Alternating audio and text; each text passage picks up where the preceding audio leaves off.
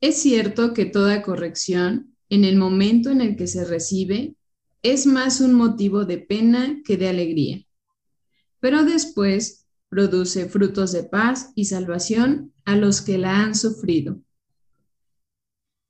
Hebreos capítulo 12, versículo 11. Sean bienvenidos a nuestro podcast en el que hoy nos complace tener con nosotros a la licenciada Elda Espinosa Martínez, quien es licenciada en psicología y además terapeuta gestal. El día de hoy nos acompaña porque queremos compartir con ustedes un tema muy especial, el niño interior. Deseamos que esta charla sea de crecimiento para todos. Elda, bienvenida y muchas gracias por aceptar esta invitación a nuestro programa de Conecta. Yo estoy encantada y muy agradecida también por la invitación. Gracias, Sor Yasmín. Gracias, Nora. Espero que lo que podamos compartir ahorita siembre una semillita de curiosidad y de entusiasmo por conocer a mi niña o a mi niño interior, según sea el caso. Pues me gustaría platicar primero qué es el famoso niño interior. ¿Cómo te lo imaginas, Nora? ¿Cómo te imaginas que es el niño interior? El niño. Ajá.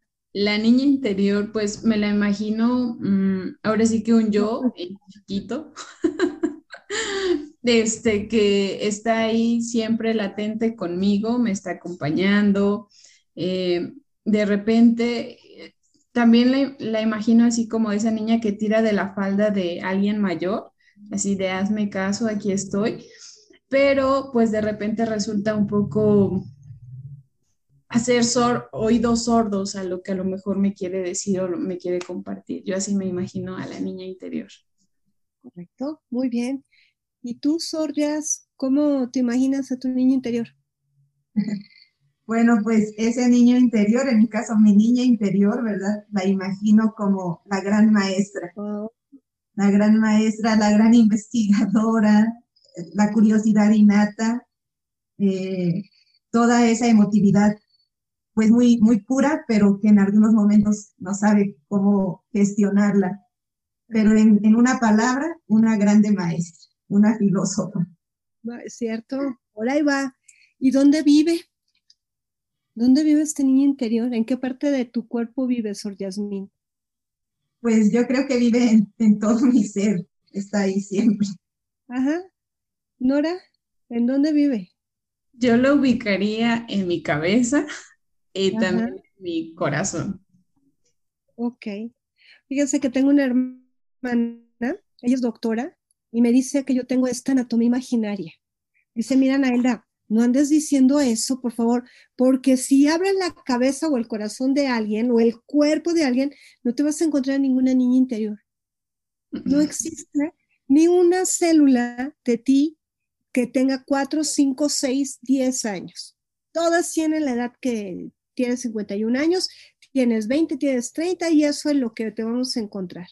No hay tal niño interior. Y yo me pongo triste. Digo, ay, entonces, ¿qué me pasa? Porque también cuando pensaba al principio en mi niña interior, la combinación de la de ustedes es la mía.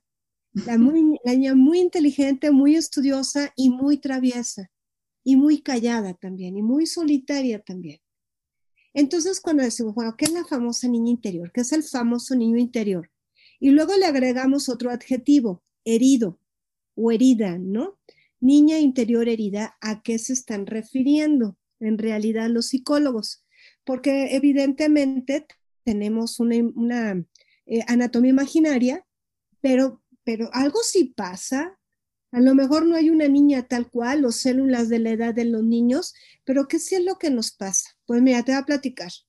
Vamos a imaginar que estamos ahí como, como una niña, tendrás unos cuatro años, ¿te gusta? No, menos, tres. Tienes tres añitos y te, mira, Dios provee siempre. Este, este juguetito es de un perrito, pero tengo yo este a los tres años y tengo una palabra clave. ¿Cuál es la palabra clave? Para yo agarrar fuertemente mi perrito de juguete. ¿Qué digo? Es mío. es mío. Y los niños y las niñas de tres años que son sanas, que están sanos, dicen mío.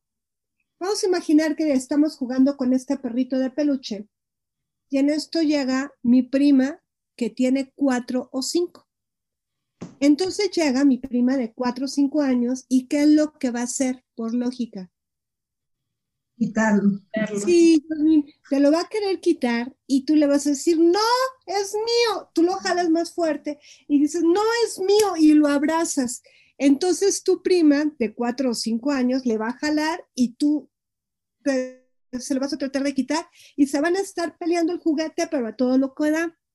Resulta que la mamá, mi mamá me ve y va y se me acerca y me dice, a ver, ¿por qué se están peleando, niñas? Y yo toda angustiada, con mis ojitos así para que, eh, abiertos, para que mamá me ayude, le voy a decir, mamá me quiere quitar mi perrito. Entonces mi mamá me dice, no seas egoísta, dáselo. Pero ya ahorita es visita y es tu prima. Yo no estoy esperando esa respuesta. Entonces me voy a quedar todavía con los ojos más abiertos en si me da miedo. O voy a fruncir toda mi cara y voy a decirle mamá, no, es mío, es mío. O me voy a poner a llorar. Una de las tres respuestas ante esta respuesta de mi mamá.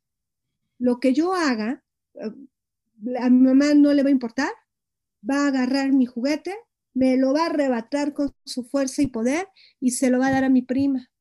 Entonces, más me enojo y voy a estar así. O, voy a estar llorando, cualquiera de estas posibilidades, o, o, voy a estar como en shock de que no puedo creer lo que pasó. ¿Sí? Bueno, yo no me quedo eternamente a los tres años. Cuando tengo 35, 40 o en mi caso 51 años, cuando alguien venga y me diga, oye, dame dinero, ¿qué creen que voy a hacer? A dárselo. Pues sí. y, me enojo y le digo, siempre tú, ¿verdad? Eres un abusivo, pero ahí le doy el dinero. Este, o me pongo a llorar y me pongo de, ay, ¿por qué? ¿Por qué me quitan mi dinero? O me voy a quedar en shock y le voy a decir, sí, sí, lo que tú quieras, toma, toma, pero ya vete esa conducta ya de adulta, idéntica a la niña de tres años, es la famosa niña interior herida. ¿Sí? Entonces reacciono como cuando yo era una bebecita, cuando yo era una niña, cuando yo era una preescolar, cuando yo era una este, niña de primaria o un adolescente. Pero ya tengo 51, ya no se esperaría este tipo de respuesta. Ya sé, por ejemplo, en el caso, si viene alguien a pedirme dinero, ya se está esperando una respuesta de una mujer madura que diga, oye, ¿qué crees? No te puedo prestar dinero, no te lo puedo dar, o no, ya te presté una vez y no me pagaste, ya, olvídate, te dije que te olvidaras. Ya no lo hago como adulta, lo hago como niña. ¿Sí? Esa es la famosa niña interior herida. ¿Voy, voy siendo clara? Sí, muy bien. Entonces, fíjate, esta famosa niña interior herida se está metiendo constantemente en mi vida de adulta cuando ya debería de estar dando respuestas. Y es por eso que luego decimos, oye, ¿por qué actúa así? No entiendo por qué me sigue dando miedo quedarme sola en, la escuela, bueno, en, en la oficina. ¿Por qué me sigue dando miedo? ¿Por qué me dan miedo este, las personas que son altas y bigotonas, aunque sean muy buenas gentes? ¿Por qué me da miedo? O también puedo decir, ay, yo no sé qué tiene, que me cae gordísima, no la puedo ni ver. Y no sabemos por qué. Bueno, seguramente porque la niña interior herida de Ana Elda, de Yasmín o de Nora, algo le pasó que tiene que hurgarle en su pasado para ver qué es lo que tiene que sanar. Como el nombre lo dice, la niña interior herida sufrió en algún momento de su vida de un colapso, de, de una situación trágica y tremenda que hizo que esta energía que estaba fluyendo tan bonita se detuviera. ¿Vamos bien? Perfectamente. Fíjense que no siempre fue así. Porque mira, cuando Dios nos manda al mundo, primeramente nacemos en el mejor de los casos. Yo creo que siempre, aquí sí, quién sabe, pero en el mejor de los casos, nacemos de una relación amorosa entre un papá y una mamá. Esta unión hace posible que la energía de vida de mi mamá en un óvulo y la energía de vida de mi papá en un espermatozoide hagan una explosión padrísima y de esta explosión padrísima Dios dice, ahí va, ahí va el almita de esta pequeña o de este pequeño y se carga mi mamá de amor. Esto es en el mejor de los casos, ¿sí? No en la mayoría de los casos, lo vamos a poner así. La bendición. ¿Perdón? La bendición. Sí, sale la bendición. Y la bendición en el vientre materno, pues está en un lugar óptimo, padrísimo, donde no se tiene que preocupar absolutamente por nada. Comen por la bendición, por la bendición, este, la mamá respira, está en una temperatura muy agradable, muy agradable. Entonces ahí vivimos, eh, pero como, como reyes, como reinas, y la única misión que tenemos es estar formándonos. Se nos forma primero nuestro tallo cerebral, las partes más primitivas de nosotros, y luego nos vamos este, conformando con el sistema nervioso central, y luego ya se nos va formando nuestro cuerpo hasta que llega una etapa de maduración y ya nacemos. Con el nacimiento podemos decir que tenemos heredados cierto tipo de rasgos tanto biológicos como emocionales. Estos rasgos emocionales les vamos a decir temperamento. El temperamento, van a decir, Diana, me estás hablando de qué, pero ahorita vas a ver por qué te lo digo. Nuestro temperamento básicamente se pueden dividir en dos, introvertidos y extrovertidos. Habemos personas que se nos dificulta el contacto con mucha gente. Así, mira, un Zoom de poquitos, vean qué padre estoy hablando sin problema. Pero donde son salas de 400 personas, me quiero volver chango. No, no, no. ¿Por qué? Porque mi temperamento es introvertido. ¿Sí? Los extrovertidos, por el contrario, son personalidades muy abiertas, donde cualquier tipo de experiencia social y de habilidad social, pues se les da con singular alegría. De estos dos temperamentos, introvertidos y extrovertidos, tú vienes dotada, el que te guste. ¿Cuál eres, Jazz? Eh, nomás así puro chisme. Pues yo creo que soy más introvertida que extrovertida. Extrovertida. ¿Y Nora? Introvertida al 100%. Bien, aquí estamos las calladitas. Bueno, nuestro temperamento es un milagro, ¿sí? Es producto de mi papá o de mi mamá, de la familia de mi papá o de la familia de mi mamá, y nosotros venimos a hacernos cargo de continuar con este tipo de, de bondad en algunos casos, de inteligencia en otros casos, de alegría, de chispa, de creatividad, de genialidad, de, eh, estos aspectos místicos, dependiendo de tu temperamento, pero siempre es una maravilla. Es hermosísimo ser introvertidas. No somos los cascabelitos pero híjole, amigas fieles como pocas. Y es una maravilla ser extrovertidos. La alegría, la sal y pimienta, lo, lo bonachón, el no te preocupes, todo va a salir bien, los chistes. Bueno, los dos temperamentos son una maravilla. Y junto con esto, los niños nacemos con un conjunto de características padrísimas. Por ejemplo, los niños son creativos por naturaleza. ¿Qué significa la creatividad? El saber que no sabe hacer las cosas y las hago y cuando las hago me salen bien. Eso es ser creativo. Entonces las niñas maravillosas tienen algo de, tienen mucho de creatividad. Luego también tienen un manejo de emociones muy libre, muy libre y muy natural.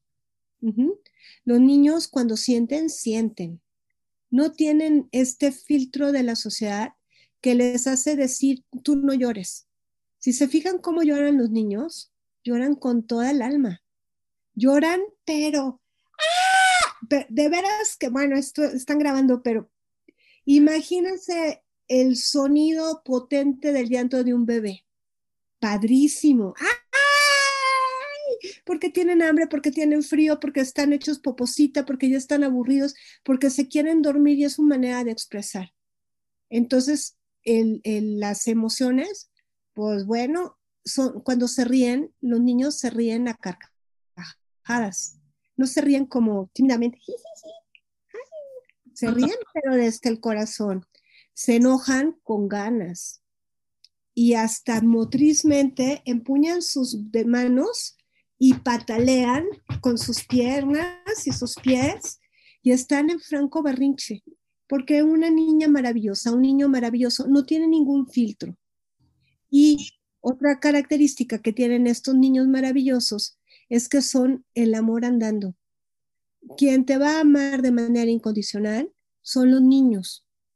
Ellos no tienen tampoco estas cosas sociales que hacen este que nos digan, "Ay, no, no lo voy a querer porque pues es talibán, perdón, se me ocurrió, porque es talibán, ay no, y esos son bien malos, truenan gente, al niño no le interesa, el niño con el amor se acerca. Un niño también en, su, inocencia este, se deja educar, es ingenuo y, un niño ingenuo aprende. Es curioso el niño, es curiosísimo. Yasmín decía de su niña era muy curiosa. Pues sí, ¿verdad? Yasmín nos platicabas que era curiosa la niña y son muy curiosos. Y cuando son muy curiosos, los niños andan investigando todo y preguntan, ¿por qué? ¿Y cómo le hacen? ¿Y a qué sabe? ¿Y por dónde? ¿Y cuándo llegan?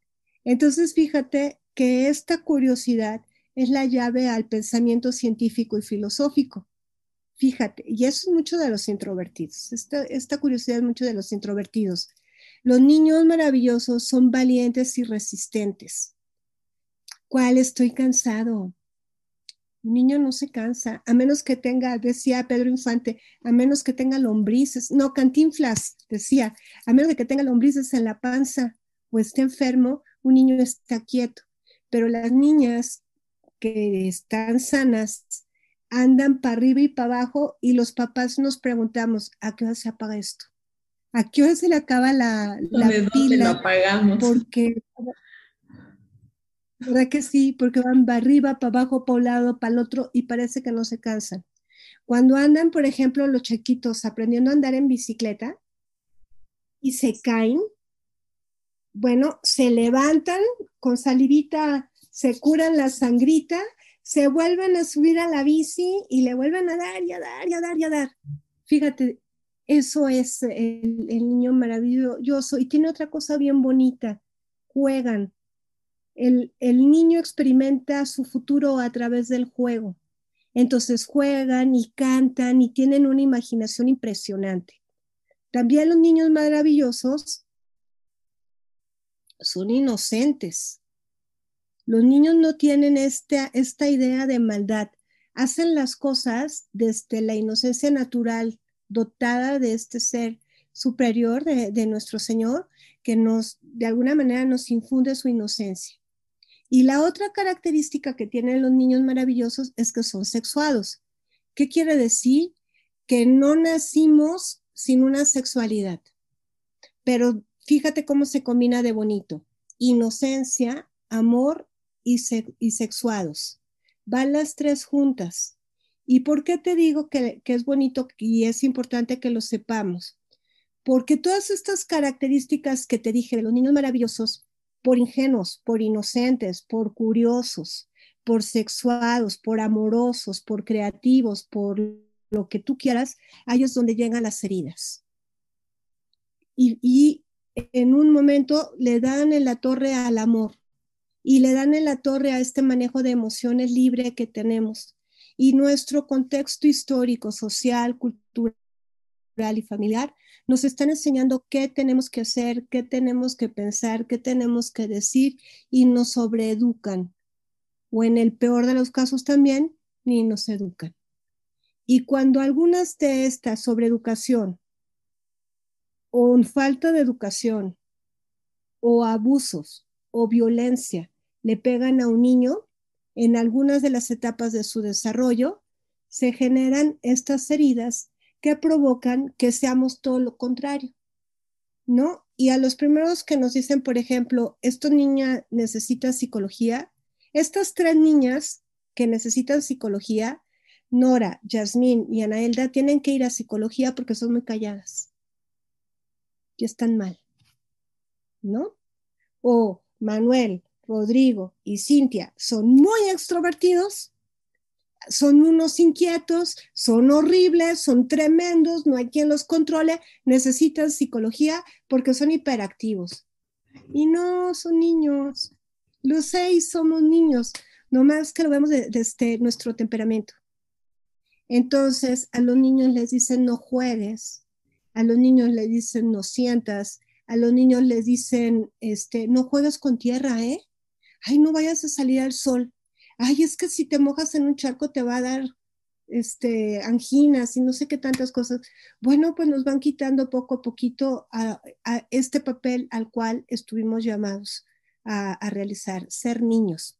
Y me estoy poniendo romántica, pero hay veces en que a los niños les va mucho peor y a las niñas les va mucho peor aún en esta cultura eh, en la que estamos viviendo, donde hay este, personas abusivas y violentas, ¿verdad? Que, hacen de los niños, bueno, pues objetos en algunas ocasiones, relaciones de compra-venta, o los convierten en muebles y pareciera que no, que no existen.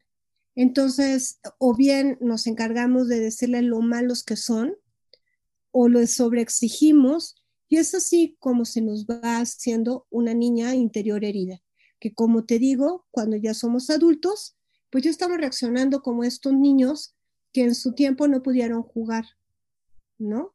¿Por qué? Porque a mí me dijeron que no, que los juegos no eran para mí, que yo tenía que, que, yo tenía que trabajar o que yo tenía que estudiar y sacar puro 10, ¿verdad? O me dijeron que las niñas bonitas no se enojan. No, eso no, las niñas no se enojan, siempre tienen que tener su sonrisita y decir, bueno, y, el, y calladitas, mejor, ¿eh? Es así, ¿no? O bueno, si, si fuimos víctimas de sistemas educativos violentos, pues el que rifaba era el del 10, ¿no? Y en matemáticas, qué cosa. A, a, lo mejor las personas que nos están haciendo el favor de oír dicen, no, las matemáticas son la onda. Para algunos, para otras, ay, no, ojalá no hubiera habido eso, ¿no? Este, bueno, ya me estoy conciliando con las matemáticas porque horror, qué cosa tan horrible. Bueno, pero como no sacábamos 10 en matemáticas, pues estábamos mal, ¿sí? Entonces también se nos pudo haber dicho que, que nuestro amor no era correspondido y no eran correspondido pues justamente con las personas que más amamos. ¿Verdad? Y los que más amamos, pues son nuestros cuidadores. Vamos bien, mis queridas este, anfitrionas de Conéctate. Bastante bien, Creo que todo esto que va diciendo es muy, muy interesante. Una bendición y una riqueza para quienes nos vayan a escuchar y como diríamos en la vida consagrada, un tema para reflexionar en un, retiro, ¿no? Eh, me parece bastante interesante esta parte de, del temperamento, de que cada uno que nos va a ir escuchando, cada una de las que nos va a ir escuchando, pues nos vayamos haciendo esas preguntitas tan sencillas, ¿verdad? ¿Cómo es mi temperamento? ¿Cómo voy abrazando ese temperamento? ¿Lo conozco? ¿Sé de cuál soy?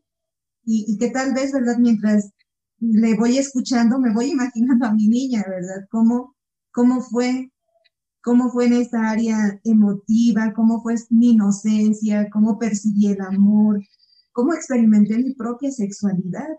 Desde la cultura, porque cada uno de los que escuchemos, pues traemos una cultura, una carga familiar, un contexto, muchos tabús.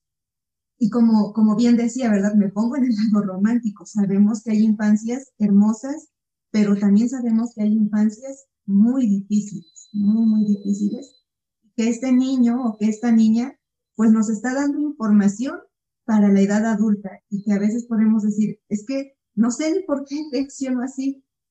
Y creo que es muy bueno ir conociendo todo esto que nos va compartiendo. Muchas gracias. Y también fíjate de las, bueno, de las buenas noticias que tienen esta primera parte del tema, es que así como sale el niño interior herido, también sale la niña maravillosa. Entonces también tendría que hacerme preguntas como, ¿cuándo fue la última vez que me reía carcajadas? Así como niña que hasta me dolió la panza, ¿no? ¿Cuándo fue la primera vez o la última vez, ya como adulta, que se me caían, ay, eso edítalo, espérame. La primera, ¿cuándo fue la última vez que estuve asombradísima con un evento de la naturaleza? Cuando vi, por ejemplo, la última vez que me asombró ven nacer un, pollitos o mariposas, o vi cómo florecían las este, florecitas, ¿no? Como cuando cayó la, la última lluvia, me atreví a salir a mojarme. Cuando lo sale, y sabes qué lo padre, que la niña maravillosa tampoco se ha muerto y de pronto sale. ¿No les ha pasado, Nora, Yasmín? ¿Cuándo fue la última vez que la niña maravillosa se les presentó a ustedes? A ver, cuéntanos tantito. Jugaron, curiosearon, se asombraron. ¿Qué fue? Pues yo creo que se conjuga un poquito con algo que a mí me gusta mucho, contemplar la luna. Entonces, para mí es como esa parte de sorprenderme, de decir, wow, qué bonita está contemplar el cielo y también pues el momento, ¿no? De repente de decir, es que esta noche es algo especial. No, ahora, eh, bueno, este, anoche que venía de misa y venía contemplando la luna y para mí, por ejemplo, Pentecostés es un momento súper especial, ¿no? Yo digo, es mi persona favorita, el Espíritu Santo. Entonces, era así como de, wow, qué bonito momento me está regalando, ¿no? Para mí, creo que, o podía identificar así de los momentos ahorita especiales de, de sorpresa, de contemplar y también así como de detenerme, no solamente esto es lo que hay. Ajá. qué bonito, la luna. La el, luna. El, sentir, el, el, Espíritu Santo, ¿no? El sentir que ayer también bajó este Ruá. Hacerse presente, qué bonito. Muy bien. Y fíjate, los niños también tienen, los niños maravillosos tienen esta conexión con Dios y con la naturaleza tremenda. ¿Verdad? Este, no hay niño ateo, es por cultura. Pero los niños presienten y saben que existe Dios. No se los tienen que mostrar, lo saben. Sí, muy bien, muy bonito, Nora. Yasmin, ¿nos quieres compartir? Pues yo apenas fue el, día del maestro, ¿verdad? Y dije, qué bien cierto que, que el estar en contacto con otro niño saca al niño interior. Vino, tuvimos una convivencia con unos maestros y me encantan los niños, de preescolar hasta como tercero de primaria. Me gusta mucho estar en contacto con ellos, aprendo mucho. Y, y, creo que ahí conecté con mi niña. Estaba el niño, yo la andaba cuidando, y me dice, vi una araña. ¿Y cómo sale? Y entonces ya yo le estoy explicando, sí, porque tiene la telaraña, pero en ese momento yo me di cuenta que me conecté, ¿no? De observar la araña y decir, wow, todas sus rayitas y sus patas. Y, bueno, yo ahí me maravillé con la araña. Y ahí, mientras nos preguntaba, pues llegó esa, esa experiencia de decir, ahí, ahí estuvo mi niño, de decir, wow. Ajá. Así es, fíjate, ven cómo sale espontáneamente la niña interior, esta maravillosa niña interior el problemita es que las personas que son más significativas para nosotras, en este caso nuestros cuidadores, y muy concretamente mi papá y mi mamá, se encargan, son los primeritos en encargarse en descomponer esta imagen de la niña interior y conducir a la niña interior herida. Pues ¿por qué? Pues por muchas cosas. Mira, primeramente, y lo más importante es que mis papás también están heridos. Y desde las heridas, mis papás se educan. Ni modo, la vida es así. En segundo lugar, los papás no saben hacer papás. También tienen miedo. Y como les comentaba, en un momento romántico de la historia, pues, este, pues todo va miel sobre hojuelas, pero no es lo mismo ser la primera que la de en medio, que la última, y menos si la mamá ya no se lo esperaba y si ya son siete, dicen, hay otro más y cómo están las cosas, o mi papá está este, con problemas económicos. Entonces, todo eso de alguna manera va a estar afectando tanto la crianza como lo que mi mamá y mi papá vayan a tener para mí en ese momento. Pero muy importante, desde las heridas, mis papás nos están educando también tienen niños heridos. Y si a mi mamá le dijeron, este, si no te callas, te voy a dar una cachetada, seguramente mi mamá aprendió a educar de esa manera. Pero mi mamá ya no, me va, ya no me va a advertir, me va a dar la cachetada y me va a decir por qué hablas mucho. O me va a agarrar del cabello mi papá y me va a decir, no te rías así, así no se rían las niñas, ¿verdad? Si hay un momento en el cual yo estoy explorando mi sexualidad, que es una etapa natural de los niños, y mi mamá me encuentra que me estoy viendo mis calzoncitos y me muele a golpes, la verdad mi mamá está provocando más abuso que, que el que yo esté viendo los calzones o le esté viendo las pompotas a una señora o otros niños hasta las agarran, de veras. ¿Por qué? Porque somos sexuados. Y es normal, agrégale a la combinación de la curiosidad. La respuesta de mis papás ante mis conductas son las que van a estar lastimando a la niña. Entonces, esta niña que estaba llena de luz, de creatividad, de inteligencia, de sensibilidad, ándale. Adiós, que te vaya bien. Y empezamos a tener características que los adultos tenemos ya como, como niños interiores heridos o como adultos compensados. Por ejemplo, los problemas con la disciplina. Vamos a ver que hay adultos muy disciplinados, muy, no poquito, que no se van a perdonar ni un errorcito. Mira, todo, pero perfecto, ¿sí? Así como de que si la reunión es a las 5, no es a las 5.1 ni a las 5.2, es a las 5 en punto, ¿va? Bueno, esos son los problemas de la disciplina. O también los otros, ¿no? Los que viven en un caos. ¡Ay, qué bárbaro! Ajá, así, Yasmina. Bueno, ya saben que les dicen, este, para mañana necesito que me traigas todo y todo se les olvida y no los hacen y llegan y dicen, ay, ¿qué tiene? ¿Cómo que qué tiene? Ese es un niño interior herido, ¿sí? Una manifestación sobre disciplina o falta de disciplina. También vamos a encontrar que los adultos son, este, tienen problemas con la confianza. Entonces son exageradamente desconfiados. Y por lo tanto tienen que controlar todo y a todos.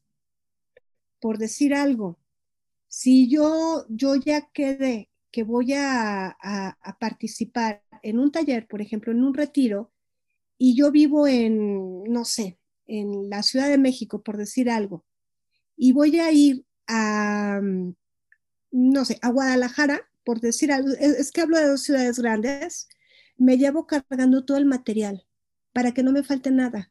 ¿Por qué? Porque si llego y a la organizadora se le ocurrió o no se le ocurrió llevarme una pluma amarilla con punto extra fino de color negro, yo voy a colapsar.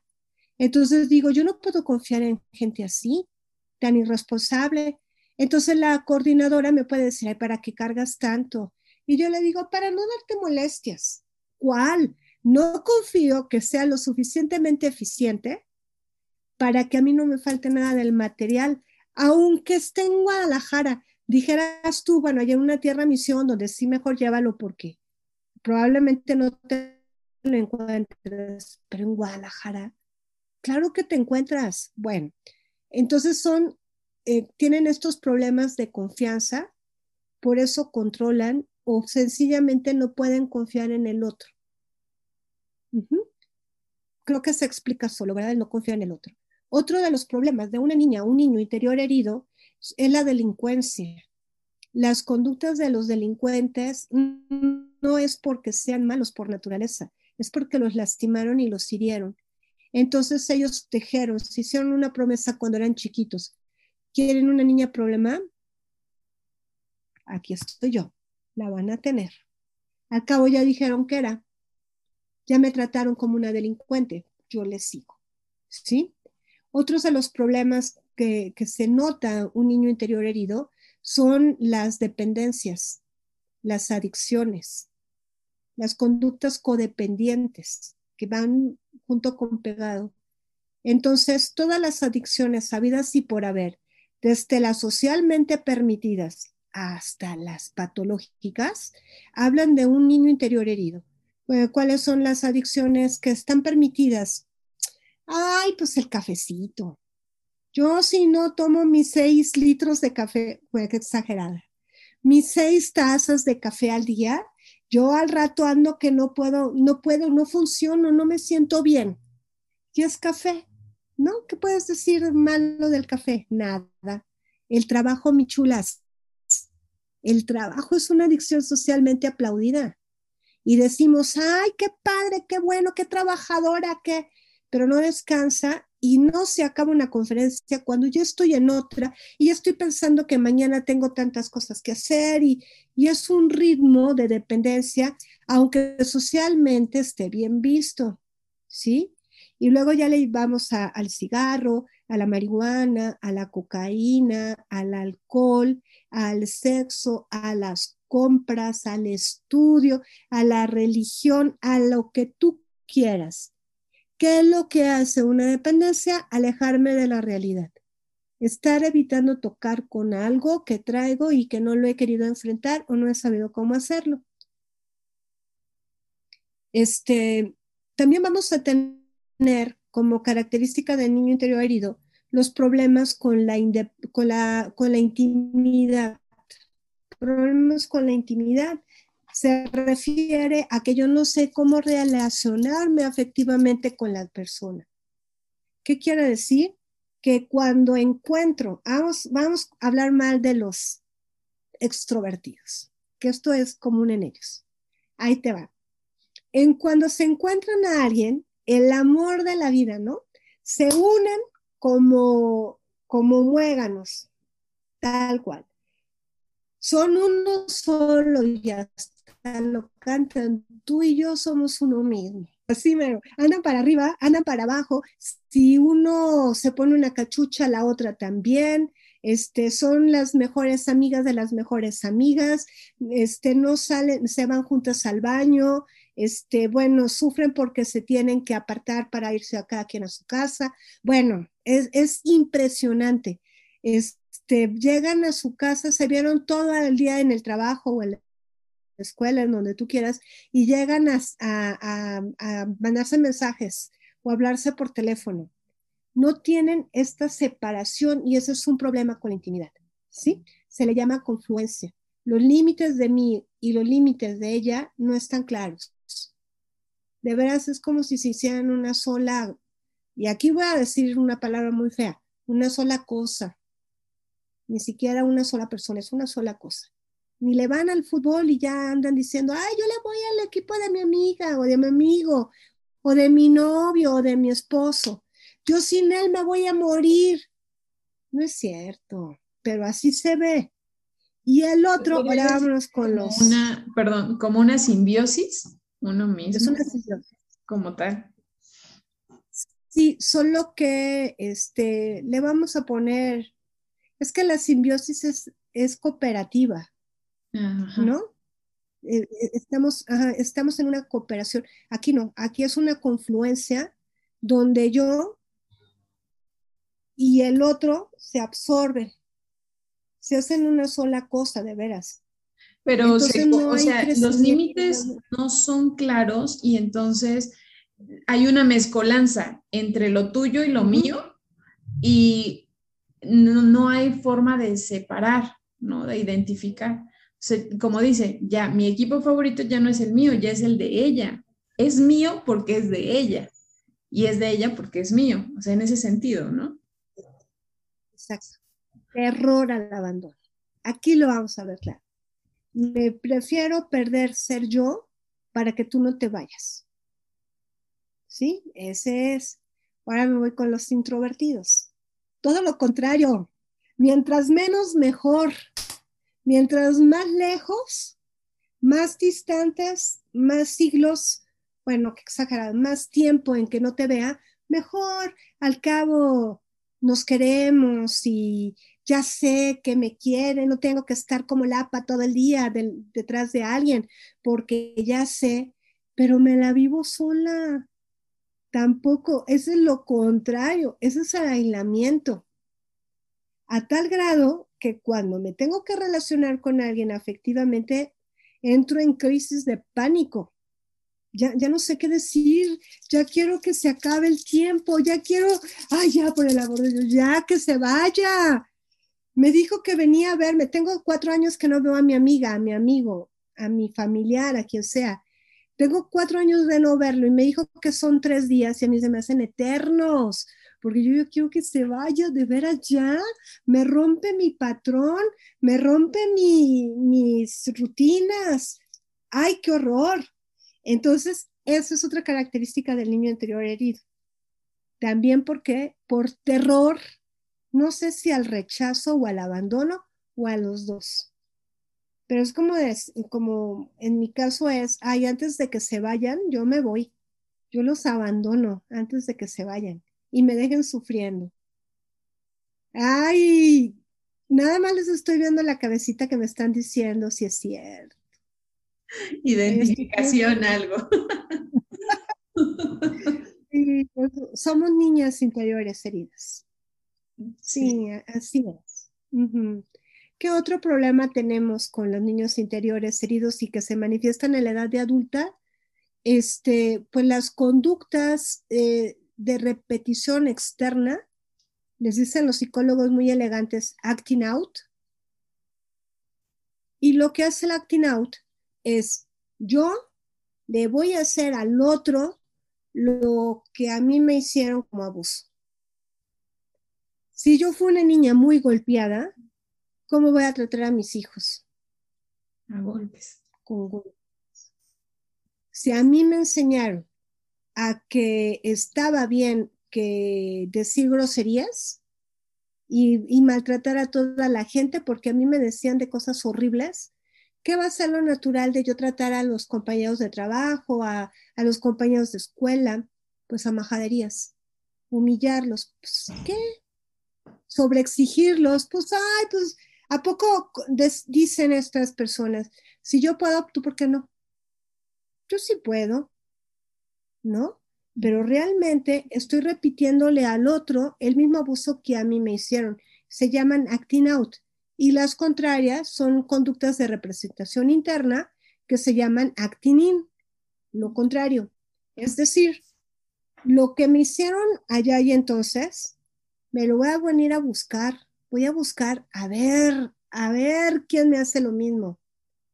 Entonces vamos a poner un caso donde yo, yo eh, me crié en una familia muy disfuncional, donde hay un papá alcohólico y golpeador.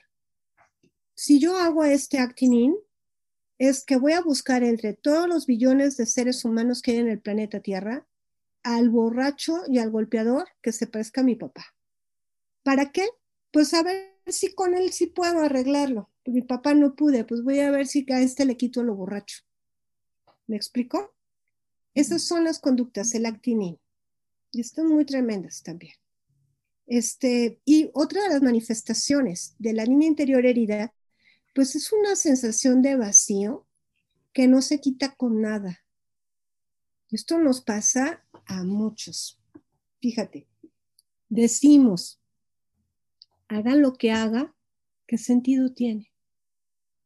Y me acaban de decir, me acaban de decir ahorita, ay, qué bien lo hiciste. Y yo pongo la cara de, ay, pero como que algo faltó. Es que no es suficiente. Y, y las, esas son las introvertidas. Los extrovertidos dicen, para la otra voy a ser mejor. Y la gente se le queda viendo, ¿mejor de qué? Pues mejor yo tengo que ser mejor. Y las otras, ay, las introvertidas, No, pues no es suficiente. ¿Para qué? ¿Sí? Estas son algunas de las características de esta representación del niño interior herido, producto de lo que mis papás, mis maestros también, algunos formadores religiosos me hicieron. ¿Sí? Y de veras aquí sí le pongo la responsabilidad al otro, me lo hacen, me hieren y lo reproduzco de alguna de estas formas. ¿Cómo ven, mis queridas? Híjole, pues ahora sí que con mucha información, muchos insights, diríamos, o, pedradas, ¿no? Que nos van llegando, pero que es sumamente importante, pues, reconocer, ¿no? Porque a veces sí surgen esas preguntas de, ¿y por qué ¿por qué soy así? O, en el otro, ¿no? Cuando es proyección más bien, pero ¿por qué actúa de esta manera si no tenía forma o si no tenía razón de hacerlo, etcétera, ¿no? Pero pues bueno, ahora nos va compartiendo pues precisamente que se debe a estas situaciones que desde pequeños pues vamos viviendo y que por ser una niña, eh, niña o niño herido, pues se van a, se van a seguir presentando, que existen en nosotros, ¿no? En esa herida. Y aquí me surge también una, una pregunta referente, decía, bueno, nuestros papás eh, son niños heridos también, que vamos de alguna manera hasta siguiendo patrones, ¿no? Pero mi pregunta es, entonces, a partir de nuestras heridas también es que nos podemos identificar mutuamente, hablando, por ejemplo, se me ocurren las dependencias. ¿no? Eh, bueno, he tenido oportunidad de, platicar con algunas personas eh, eh, de una dependencia al, cristal, en este caso, de, droga. Y pues bueno, existe esa dependencia de consumo al, al, cristal, pero al mismo tiempo de ese buscar a una persona igualmente adicta y tener una relación pues yo diría bastante destructiva, ¿no? Porque no es algo que le aporte, no es algo que diga, bueno, vamos a salir adelante, vamos a echarle ganas, ya sabemos lo que es, no, sino que existe pues lo que, pues sí, lo que nos comentaba, ¿no? En esa confluencia, pero, eh, insisto, es a partir de nuestras propias heridas, ¿nos identificamos, nos unimos o qué es lo que pasa ahí? Sí, sí dentro de las relaciones sociales vamos a encontrar dos leyes, ¿verdad? Para relacionarnos. Una ley es la afinidad y la otra ley es la complementariedad. Entonces a veces busco a alguien complementario y busco todo lo contrario. Por ejemplo, un adicto va a buscar a la psicóloga experta en adicciones, ¿no? Que se puedan complementar. Esa es una. Pero en la mayoría de las veces, un adicto por, por afinidad está buscando en, el en, otra eh, figura adicta a alguien no para destruirse, sino para que lo comprendan. ¿Sí? Ah, la sintomatología de la adicción, ahora, yo creo que si has platicado con gente adicta, pues te has dado cuenta, es como polifacética. Realmente están buscando evadir algo importante. El contacto con sus sentimientos, por ejemplo, ¿no? ¿Y qué, qué es lo que tiene atrás un adicto? Pues tiene muchísimo resentimiento. Tiene una historia de resentimiento impresionante. ¿A quién? A veces a la figura de los padres, sobre todo a la figura de papá o de mamá. Dicen algunos más arriesgados, yo no me atrevería a decir que según lo que consuman es a papá o a mamá. Por ejemplo, el alcohol es tomarse al papá, ¿no? La marihuana es relajarse en la mamá, dependiendo. No, yo no me atrevería a decir tanto así, pero pues me suena a que están buscando, a final de cuentas, quién les pueda comprender la herida. Y el único que me la comprende es uno que está igual que yo. No me va a juzgar y me va a dar por mi lado y me va a decir que me ama y que y este amor es incondicional, que es el que he estado buscando siempre desde chiquita, mi papá o mi mamá su amor incondicional. Entonces, creo que, que desde las heridas también me voy relacionando con adictos, por ejemplo, con gente controladora, con gente estudiosa, con gente este, con, con, un bajo nivel de autoestima, perdón el juicio, por ponerlo para entendernos todos. Ya otro día me invitan a hablar de autoestima.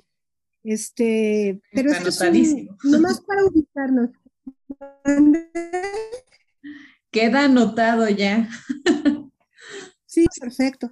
Este, bueno, pero a lo que voy es esto, a que de alguna manera eh, voy a estar vibrando con la misma emoción de la otra persona. Y esto es lo que de alguna forma tenemos que, estar en revisión y aquí viene como la clave de tanto rollo. Por eso es importantísimo no solamente darme cuenta, sino también tomar conciencia de que soy herida, que estuve herida y que se mirió porque vengo de una generación herida y que a su vez a mi mamá también le fue como en feria, ya a mi papá le fue como en feria, ya a mis abuelos les fue peor que a mí. Oye, pues qué tiempos eran los de mis abuelos, eran los míos, eran Primera, Segunda Guerra Mundial y Revolución Mexicana. ¿Dónde los quería todos lindos y sensibles? Pues no, y luego mis papás que les tocó todo esto de la posguerra, los problemas económicos, las depresiones en México, eh, este, las crisis. en mi generación mi mamá ya tuvo que salir a trabajar porque el sueldo de mi papá no era suficiente. ¿Dónde quiero yo estar sana? Bueno, y luego a mí me toca hacer eh, este rollito de la generación exitosa y emprendedora y que no sé qué. ¿Cómo, ¿Cómo, voy a criar a un hijo sano. Creo que no se puede. Y estos chavitos de 30 años, ¿cómo están educando a sus hijos? Y estos hijos zombies, ¿cómo van a educar? No, ¿por qué? Porque todos estamos heridos. Somos una sociedad herida, violentada y violenta al mismo tiempo. Y el trabajar con la niña interior, el trabajar con el niño interior, tiene como finalidad detener, tomar conciencia y decir, no basta. Ya no vuelvo a herir de la misma manera que me hirieron a mí. Ya tengo en mis manos el futuro de mis hijos y de mis nietos. Si yo sigo trayendo una herida, por ejemplo, que me lleve a ser violenta, voy a crear un hijo violento que va a golpear a sus hijos y esto no va a tener fin. Trabajar, fíjate, luego me dicen, es que eso ya eso sí sí a la hora, pero en el aquí y a la hora eh, es donde ah, eh, destruyes corazones de niños inocentes. Los, retiros de niño interior herido, eh, las pláticas, la literatura que tiene que trabajar con los niños interiores heridos, trabajan para el futuro, no es para el presente.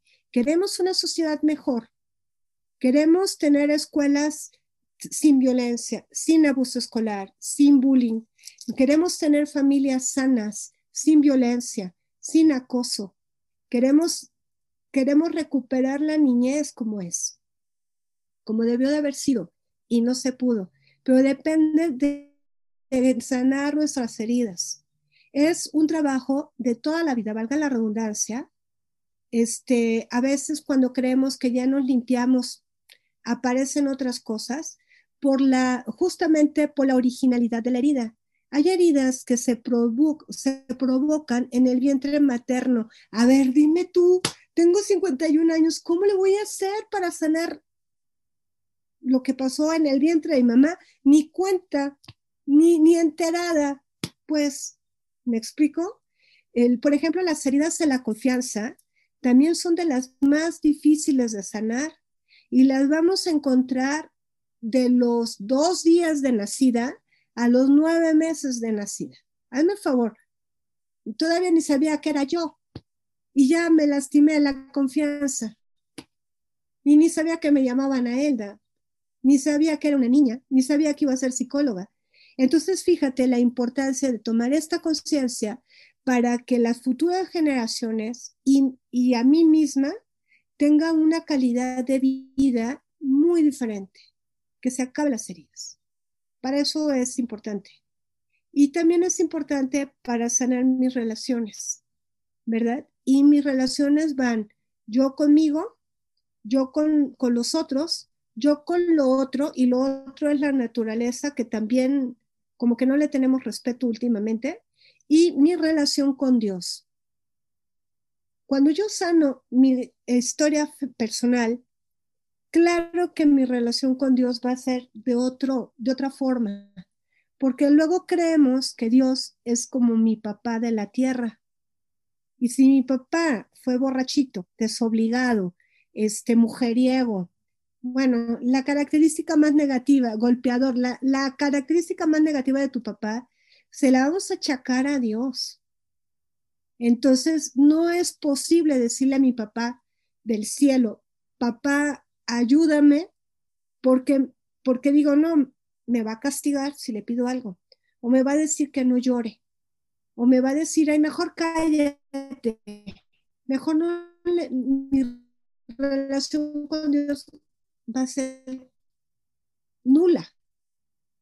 Pero si yo sano la herida, es otra cosa, es, es, bueno, es el amor de los amores, es la incondicionalidad que yo quiero, pues me va a caer el 20, ¿no? Mi relación con mi mamá también es la, la relación que yo pueda tener con, con, con, el Espíritu Santo, ¿no? Que es el Dios creador, con la Madre Iglesia también. Entonces, aceptar que estoy eh, cargando heridas ayuda a que todo se vaya mejorando. Y no nos vamos a hacer santas ni perfectas, solamente vamos a estar conscientes de detener este, esta violencia que estamos viviendo los seres humanos. Y le apostamos a un futuro más prometedor para que ya no sean mis heridas las que eduquen a mis hijos o a mis alumnos o a mis formandas, formandos. Es una, una adulta que tiene que responder como adulta. No sé si haya preguntas o si quieran preguntar algo más. Pues de vive el aquí y el ahora, sino mirar que en el momento en el que yo me dispongo a sanar a mi niña, a mi niño interno, no solo va a ser mi beneficio, sino beneficio, sí conmigo, pero también con el que me rodea, con la naturaleza, con mi relación hacia Dios. Y que muchas veces considero que, que vamos dejando esa parte de, pues ya pasó, ya ni era consciente, ¿no? Como nos decía, esta parte de una confianza herida, que me voy a dar cuenta yo de los dos días a los nueve meses de nacido, pero que, que no porque no me dé cuenta no existe, claro, ahí está. Y creo que, que Teresa de Ávila, Santa Teresa, nos da esa tarea muy importante, el conocimiento interior, el conocimiento de ese castillo interior para conocer mejor al otro, al otro con mayúsculas, que es Dios, porque creo que si vamos desconociendo nuestra historia personal desde el momento de mi gestación, cómo fue mi infancia, y creo que en la infancia, como Freud nos va a decir, ahí hay muchas respuestas, no que sea nuestro destino, ¿verdad? No comulgo con esa idea, pero creo que en la infancia hay muchas respuestas a mis conductas como adulta y que muchas veces puede ser que no estoy actuando como la mujer adulta, sino como la niña que no fue atendida, que no fue amada, que no fue acompañada y que eso voy reproduciendo. Y que creo, ¿verdad? Como, como nos dice, pues vale la pena apuntalar esta parte del niño interior, con toda la maravilla que puede tener, con toda la hermosura, pero sí creo que vale la pena detenerse y decir, necesito por el bien de todos, trabajar esto, que tal vez como adulta no estoy entendiendo por qué mi comportamiento así, por qué una adicción, por qué una codependencia a una persona, por qué me da miedo estar sola, por qué a pesar de que sé que es una relación pues destructiva, sigo ahí y la busco. Creo que ese niño, esa niña interior, tiene un buen de respuestas que si nos atreviéramos a adentrarnos en, ese acompañamiento, ya sea de psicoterapia, podríamos caminar de una manera más sana. Es correcto, qué bonita observación, Jazmín. Sí, así es. Si la, infancia no, no, es destino, como tú dices, sí hay respuestas en ellas y sí anticiparía a una mejor salud mental. Es correcto. de, comprender a nuestros padres, como nos dicen, ¿no? Ubicar el contexto. Mis papás, ¿de qué contexto vienen? ¿Qué vivían? porque a veces, ¿verdad? Voy a ubicar a nuestras generaciones de los 30, pues a veces nos podemos poner como en ese papel de víctima. No me dieron, me quitaron, me señalaron, sí, y se vale, pero creo que también se vale tomar esa actitud de adulto y decir, no me lo dieron y me lo puedo dar ahora. Y puedo voltear y ver que esos papás tal vez me dieron lo que pudieron con lo que tuvieron, no lo que yo esperaba o lo que yo quería, pero me dieron lo que estuvo en sus posibilidades. Es correcto, muy bien. El, el, trabajo con la historia personal no es para acusar ni para enjuiciar a nadie, sino para comprender, justamente. Muy bien, qué bueno que lo dices. No es que en, en un retiro o en un taller de, o en la psicoterapia, eh, pues queramos eh, estar en contra de los papás. Al contrario, es también, es también mejorar la relación con ellos.